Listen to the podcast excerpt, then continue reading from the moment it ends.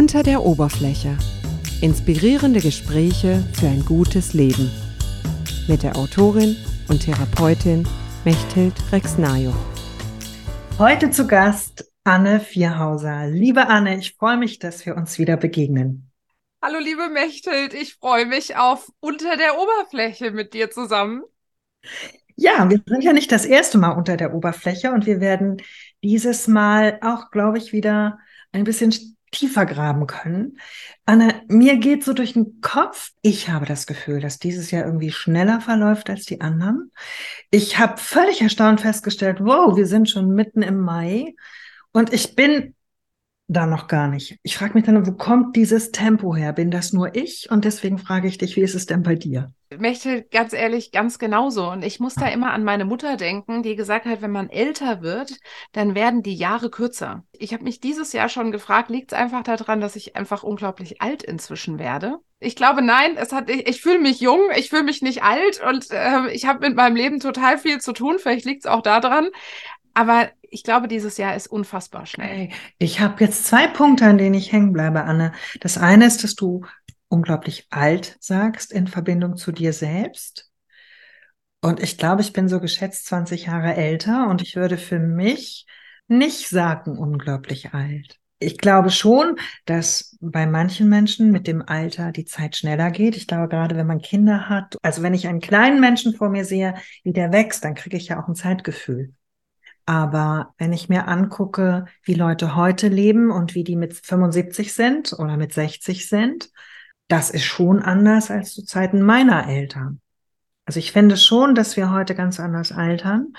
Und ich glaube aber, dass das hohe Lebenstempo irgendwelche anderen Einflüsse hat. Also meine Erfahrung ist eher die, wenn ich das, was ich tue, ganz tue und mich darin versinken lasse, dann hält die Zeit ein Stück an. Dann ist es so zeitlos. Und dann tauche ich da wieder auf und plötzlich stelle ich fest, hui, ist ganz viel Zeit vergangen oder auch nicht. Also mhm. ich, ich merke, dass Zeit sich verändert. Und in diesem Jahr finde ich einfach die Ereignisse. Ich bin ja immer fleißig und ich bin immer viel unterwegs und mache viel. Trotzdem habe ich das Gefühl, es ist schneller. Weißt du, wovon ich rede? Ja. Also wenn ich so in mich reinhöre, also wenn ich so sage, ich werde alt, dann ist das gar nicht etwas, was ich schlecht finde. Also vielleicht ist es vielleicht eher, ich werde erfüllt. Also ich fühle mich sehr viel erfüllter, als ich es mit 20 war. Oder vielleicht auch sehr viel wahrhaftiger, als ich es mit 30 war. Und mhm. durch diese Erfüllung kommt eine Schnelllebigkeit auf. Also du würdest Schnelllebigkeit und Erfüllung kombinieren. Bedingt. Wenn ich jetzt Langeweile habe oder wenn ich mit zehn Jahren noch nicht so eine Erfüllung in meinem Leben habe, dann geht die Zeit langsamer, vielleicht weil ich auch Langeweile habe. Ja, den Gedanken hatte ich auch schon mal. Das kommt mir bekannt vor. Und ich glaube trotzdem, dass es nicht das Phänomen ist, von dem ich gerade spreche. So, und das ist nämlich das Zweite. Also ich glaube, dass es tatsächlich zwei verschiedene Sachen sind, die im Moment, also zumindest in meinem Leben, eine Korrelation hat. Weil es auf der einen Seite ist es diese Erfüllung, dass in meinem Kopf ständig irgendwelche Sachen aufpoppen, so das könnte ich noch machen und das und dann mache ich das und dann ist halt der Tag irgendwann zu Ende so. Und dann glaube ich tatsächlich auch noch, dass da, vielleicht würden die, die Astrologen vom Uranus erzählen, dass sich die Zeiten wandeln und schneller werden. Also ich glaube auch, dass Wandlung, das ist ja auch eins der, der häufig genutztesten Wörter in den letzten Monaten oder zumindest den letzten zwei, drei Jahren, alle sprechen vom Wandel. Und vielleicht überstürzen sich auch manche Ereignisse, weil so die Krisen nicht aufhören. Aber ich glaube, Zeit wird schneller, wenn man zu viel auf einmal tut. Und für mich ist das ein neues Phänomen, dass ich ein Bedürfnis habe für Dinge, die ich sehr gerne tue, viel, viel mehr Zeit zu haben, als ich sie habe. Und in diesem Wunsch nach mehr bin ich immer erstaunt, wie viel schon wieder vorbei ist. Das ist auch nochmal anders, stelle ich gerade fest, während ich es formuliere. Und ich glaube, wenn man wirklich nur im Moment ist, dann sollte die Zeit eigentlich nicht so schnell sein. Also die Frage, die sich mir wirklich stellt, ist, schaffen wir es in einer angefüllten Welt, in einer mit Aufgaben gefüllten Welt, die Zeit so anzuhalten, dass sie wirklich einfach eine, eine Idee ist nur. Also ich erinnere mich noch gut, dass ich immer, das sage ich auch jetzt noch, aber das war so vor, weiß ich nicht, vor 20, 30 Jahren habe ich mal damit angefangen zu sagen, ich habe keine Zeit, ich erschaffe die, weil ich auch wirklich glaube, dass man Zeit erschafft. Und dann habe ich mir überlegt, wenn ich in diesem Universum lebe, auf dieser Welt, dann gibt es zeitliche Bezüge, dann gibt es ein davor, ein währenddessen und ein danach. Aber wenn ich jetzt quantenmechanisch denke, dann spielt Zeit keine Rolle, dann kann die Zukunft vor der Gegenwart passieren quasi. Ne? Also da gibt's ja Versuche dazu. Und die sind sehr schräg und das soll auch gar nicht unser Thema sein. Aber ich frage mich wirklich dieses Rastlose. Ich glaube, jetzt habe ich's. Für mich ist es so was Rastloses, was ich beobachte. Und das ist dieses Jahr irgendwie. Das ist sonst nicht so. Was ich so merke, ist, wenn ich dir zuhöre, dass es, ich glaube, dass es zwei verschiedene Definitionen von keine Zeit gibt. Und das eine ist diese keine Zeit, und da muss ich tatsächlich an die grauen Männer von Momo denken. Die diese Zeit hasseln und hasseln und davon ihre grauen Zigaretten rauchen und wir haben eigentlich gar nichts übrig. Ne? Das ist so diese, dieses Hasseln und alles geht schnell und alles wird konsumiert und am Schluss bleibt nichts. Und ich glaube, es gibt noch eine andere Zeit, in der wir Stabilität finden dürfen, ohne uns gehetzt zu fühlen, aber ohne sie anhalten zu müssen. Das glaube ich sofort. Also die Momo habe ich natürlich auch gerne gelesen. Es war so eins meiner Herzensbücher, ist es noch. Und ich finde diese Idee, dass es da so Typen gibt, die die Zeit so für sich holen und das passt ja auch so zu unserem Leben. Ne? Hier nochmal ein soziales Medium und da nochmal ein Spiel und da nochmal ein Film und hier kannst du auch noch, also alles instant, alles sofort. Ich hatte neulich einen Tag, das war ein ganz großartiger Tag. Der war voll, der hatte, war klar getaktet, aber jede Begegnung war so bereichernd, dass ich das Gefühl hatte, das waren mindestens drei Wochen. Ich war so zufrieden damit, ich brauchte gar nichts.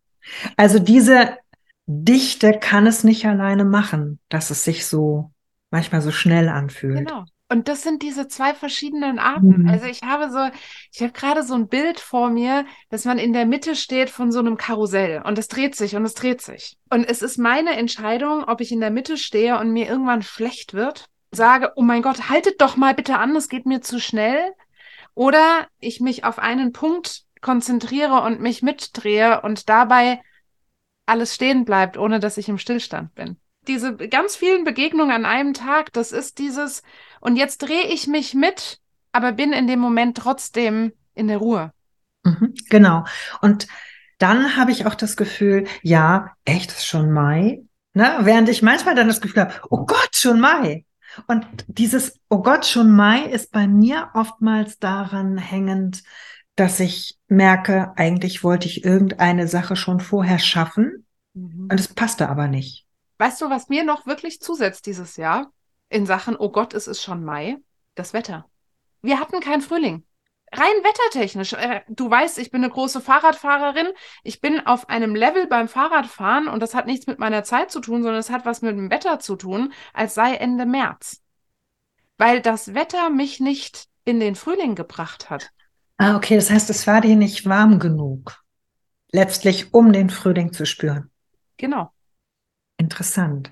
Ich habe heute mit einem meiner kleinen Patienten, das war ganz süß, hm, der ist in der ersten Klasse, ne?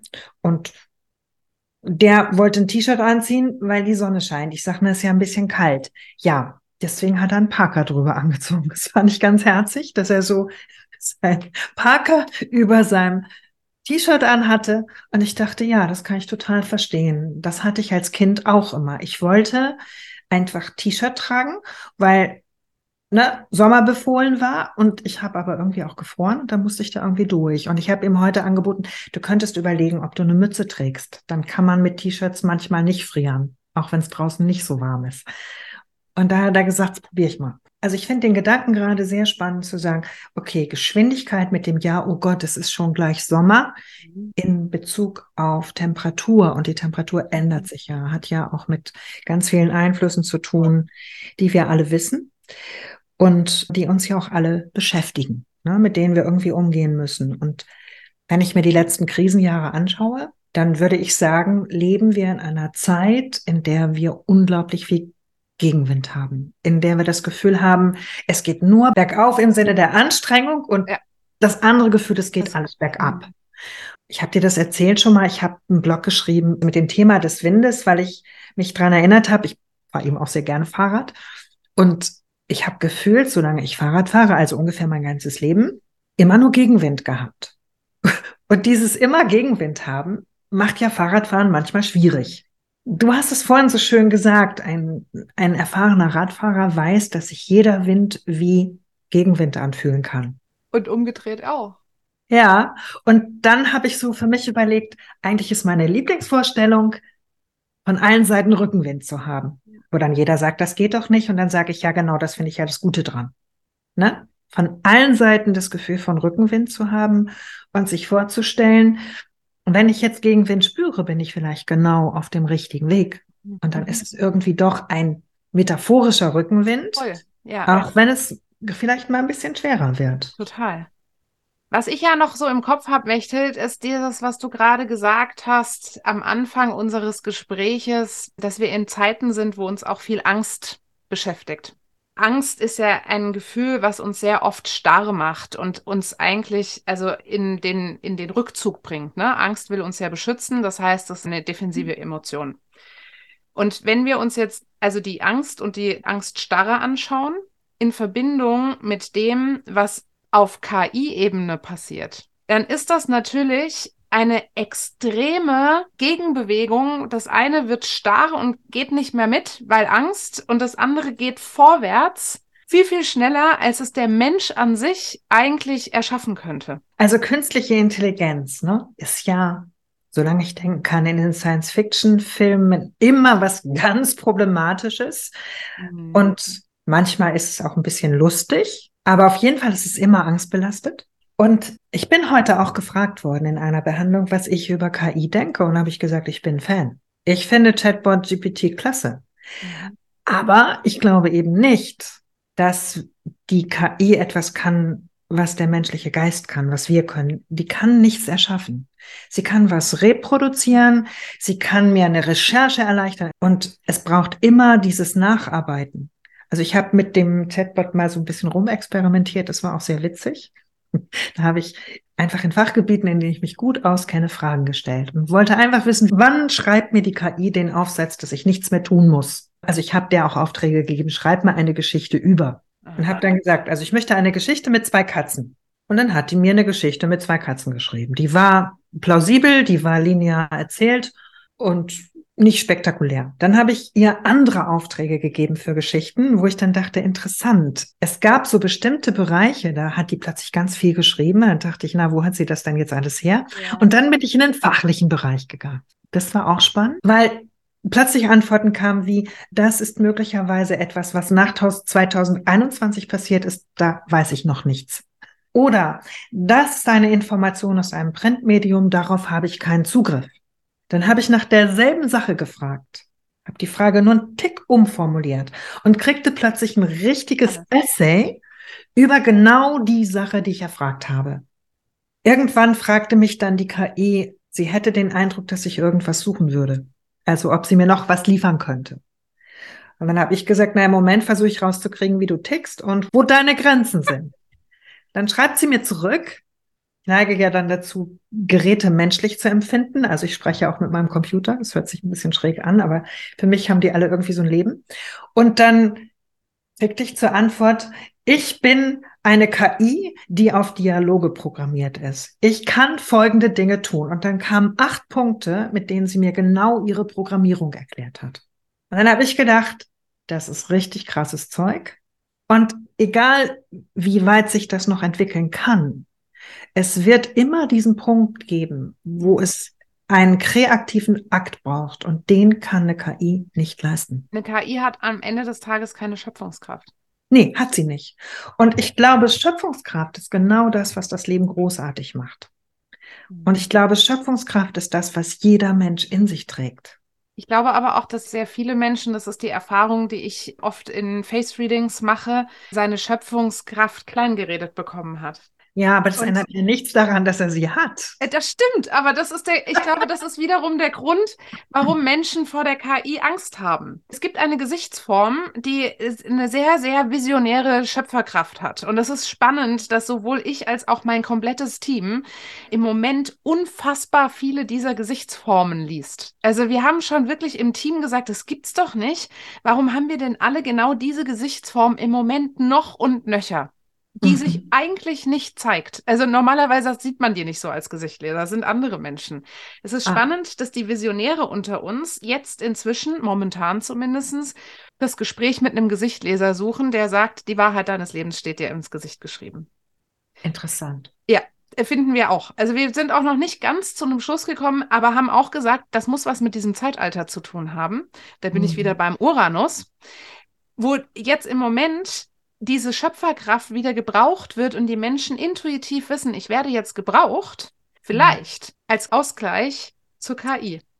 Ah, okay, so siehst du das. Ja, ich glaube, ist eine interessante Idee. Ich glaube, dass eine KI von ihrer Definition her sehr viel schneller ist im Datensammeln, im Daten zusammenfügen. Ich mache jetzt mal ein Beispiel. Wenn ich eine Recherche mache, dann wird mir die KI ganz viel zeigen, was ich nicht brauche, was aber dazugehört zum Thema oder zumindest dazugehören könnte. Und dann wird sie mir Dinge zeigen, an die ich nicht gedacht habe. Und ich muss immer nur entscheiden, was ich damit tue. Aber ich glaube eben, dass die Visionskraft oder die Schöpferkraft eine der Energien ist, die wir jetzt ohnehin brauchen. Weil was wir ganz nüchtern sagen können, alles, was wir bisher gemacht haben, funktioniert schon mal nicht auf Dauer. Und der Vorteil ist, dass ich dann sagen kann, naja, ich weiß ganz sicher, was nicht funktioniert. Das bedeutet, wir müssen eine Zukunft erschaffen, eine Vision, die sich nicht an den bekannten Daten orientiert, sondern die sich völlig auf dieses Spiel einlässt, was passiert wann. Und da sehe ich die KI als super Unterstützung, weil der kann ich sagen, ich brauche das Szenario X, berechne mir das. Sag mir, was dafür passieren muss. Aber Mechthild, und das kannst du sagen, die keine Angst vor ihrer Schöpferkraft hat. Hm, das stimmt. Weil ich glaube, für Menschen, die ihre Schöpferkraft aberzogen bekommen haben, und ich glaube, es gibt einen unglaublichen großen Anteil an Menschen, die ihre Schöpferkraft nicht mehr, sie haben sie in sich, aber sie haben sie nicht mehr bewusst in sich. Für die ist die KI eine Konkurrenz. Der eine totale Schöpferkraft in sich hat und tagtäglich lebt, sagt ja geil, jetzt kann ich ja die Zeit, die ich für hier Recherche und Gedöns brauche, kann ich ja endlich übergeben Mhm, und genau. mehr in meine Schöpferkraft gehen. Wenn du aber deiner Schöpferkraft keine Chance gibst und keine Daseinsberechtigung gibst, dann hast du ja ab morgen nichts mehr zu tun. Das stimmt.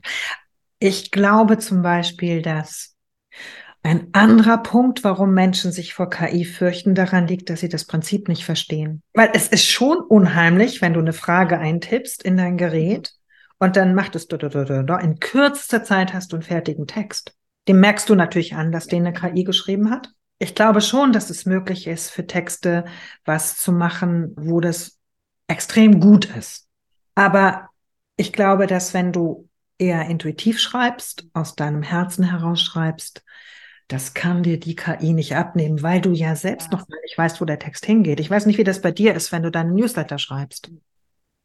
Also, wir hatten da ja vorhin auch kurz drüber gesprochen. Ich finde es so schade, dass unsere Welt nicht lernt, mit so etwas umzugehen. Der Mensch kriegt die Moral nicht gelernt. Du kannst eine KI nutzen für schnelle Recherche, für gute Recherche, für tiefe Recherche, all das. Aber du kannst eine KI nicht nutzen, um Herzen zu berühren. Wenn ich mein Newsletter schreibe, dann setze ich mich ganz bewusst, egal wie viel Stress und egal wie schnelllebig hier alles ist, aber ich setze mich bewusst hin und verbinde mich mit einem Leser. Und Mhm. dessen Herz möchte ich berühren. Also hast du immer einen Leser vor dir oder hast du mehrere vor dir? Wie machst du das? Ich glaube, ich stelle mir jedes Mal einen bestimmten Leser vor. Ah, okay. Ich glaube. Ich, ich bin mir gerade nicht sicher. Aber ich weiß, dass in diesem Prozess mein Herz aufgeht. Und ich weiß auch, dass ich oft an einen inneren Anteil an mich selbst schreibe. Das glaube ich unbedingt. Ich glaube, wenn man so aus sich selbst heraus schreibt, dann geht es auch immer um dich selbst. Immer. Hemingway hat das mal gesagt, ne? Ein, jeder Mensch, der schreibt, hofft, dass er irgendwas Großartiges schreibt und Das meiste ist mittelmäßig. So. Und, und der Text geht aber noch ein bisschen weiter. Er schreibt den an Scott Fitzgerald. Du sagst, du erzählst Figuren nach, aber du machst sie gefälliger, um zu gefallen. Da solltest du dich entscheiden. Entweder. Erfindest du die Figuren komplett, dann kannst du sie gefällig machen, oder du erzählst eine Person nach und dann darfst du sie nicht verändern. Und das ist für mich das Ding. Wenn du aus dir selbst heraus schreibst, dann hast du ein Produkt, das aus dir kommt oder ja. das du aus deiner Umgebung heraus nacherzählst. Ja. Und die KI würde, wenn du ihr bestimmte Regeln gibst, eine Geschichte erzählen, die aus einem mehrheitlichen, üblichen Prinzip entsteht. Genau. Und dann würde nichts Neues mehr entstehen. Einfach ganz klar die Grenze, egal wie gut die werden. Ja. Und da ist doch eine riesige Chance dahinter.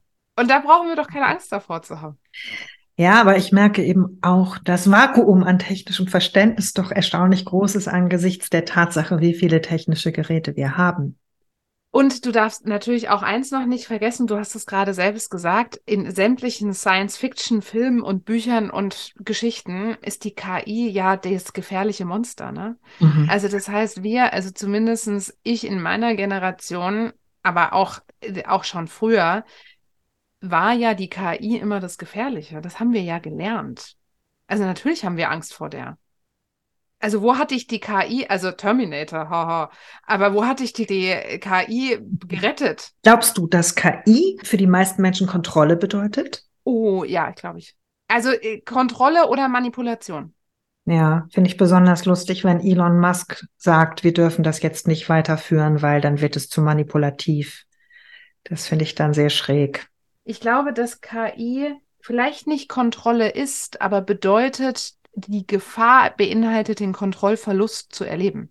Ja, aber jetzt mal ernsthaft. Wir haben bestimmt seit zehn Jahren KI im Hintergrund auf dem Markt. Natürlich. Ich meine, woher sollen die Algorithmen kommen? Ja, und ich finde viele Algorithmen hochgradig ärgerlich, weil ich immer denke, Leute, wenn ich gerade was gekauft habe, brauche ich dafür kein Angebot. Warum schafft ihr es nicht, diesem Algorithmus zu zeigen, die hat jetzt gekauft? Dann wäre es doch mal gut.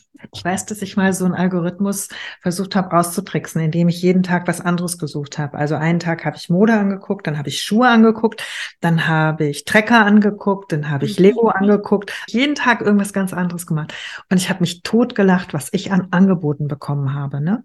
Ich glaube, auch daher kommt mein, mein verspielter Umgang, dass ich denke, ja, aber du kannst eigentlich jeden Algorithmus auch irgendwie austricksen. Man muss sich nur chaotisch genug verhalten, dann passieren auch merkwürdige Sachen. Also wir haben ja eigentlich so diesen Faden heute mit hohem Tempo.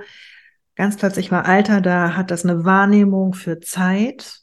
Und dann kommt diese KI ins Spiel, die ja mit meiner Zeit auch was macht, weil sie durch Angebote und sonstige Dinge auf mich zukommt. Und ich, ich glaube, Ganz egal, was man dabei anschaut.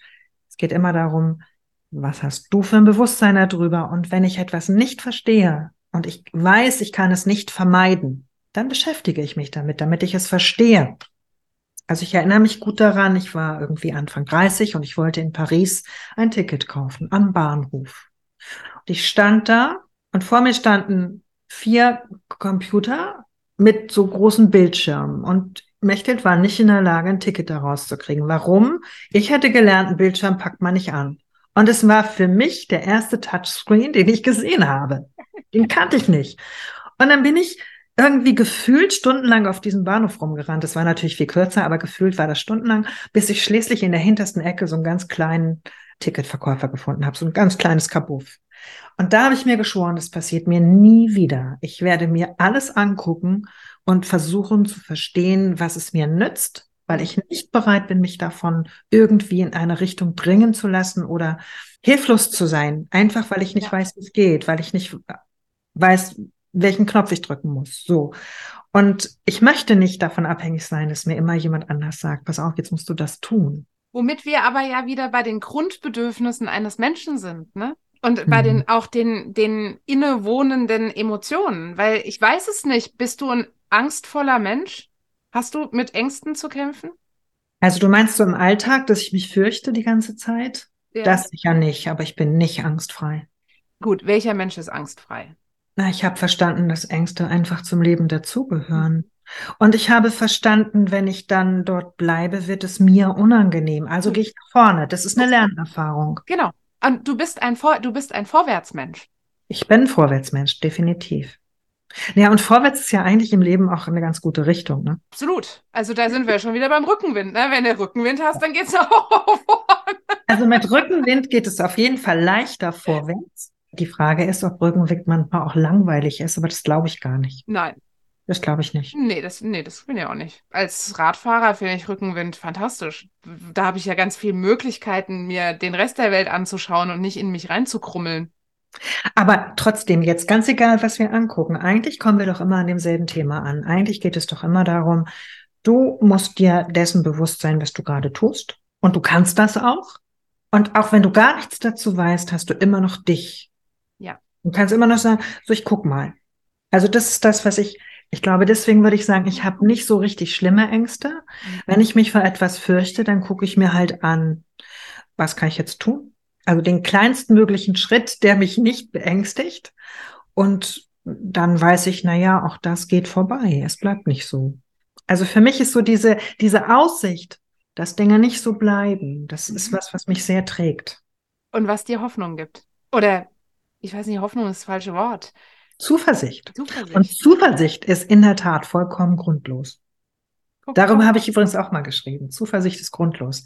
Und ich weiß, dass ich da mit einigen Lesern auch echt diskutieren musste, weil die gesagt haben, nee, wieso? Du brauchst doch einen Grund für Zuversicht. Nein, finde ich nicht. Nee, nee, finde ich auch nicht. Ich kann völlig grundlos zuversichtlich Ja. sein, einfach weil ich mich dafür entscheide. Und ich glaube tatsächlich, das ist für die heutige Zeit, wir sind ja unter der Oberfläche gerade, unter der Oberfläche grummelt alles. Und unter der Oberfläche finde ich unglaublich viel Angst vor. Und unter der Oberfläche denke ich manchmal, oh Himmel, wo soll das noch hingehen? Also das habe ich schon auch. Und dann denke ich, ja, es wird sich bewegen und wir können da was draus machen. Und das wird nicht einfach. Also ich bin mir ganz sicher, dass die nächsten 200, 300 Jahre schwer werden. Ich finde, unter der Oberfläche krummelt's. Mhm. In der Tiefe ist deine Schöpferkraft.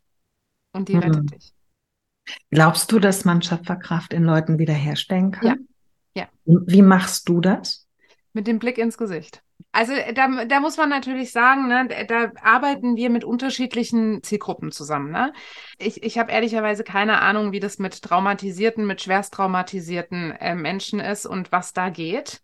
Mhm. Aber wenn ein Mensch gerade mal, sagen wir mal, seinen Weg verloren hat, ohne eine psychische Erkrankung oder ein sehr schlimmes Traumata zu haben und eine grundsätzliche Ja zum Leben Einstellung hat Mhm. und die nicht verloren hat oder ihr, ihm die nicht genommen wurde, da will ich auch keine Wertung dahinter bringen, dann können wir die Schöpferkraft zurückholen. Definitiv. Okay, das stimmt. Die Menschen, mit denen ich viel zu tun habe, die haben eine ganz andere Voraussetzung.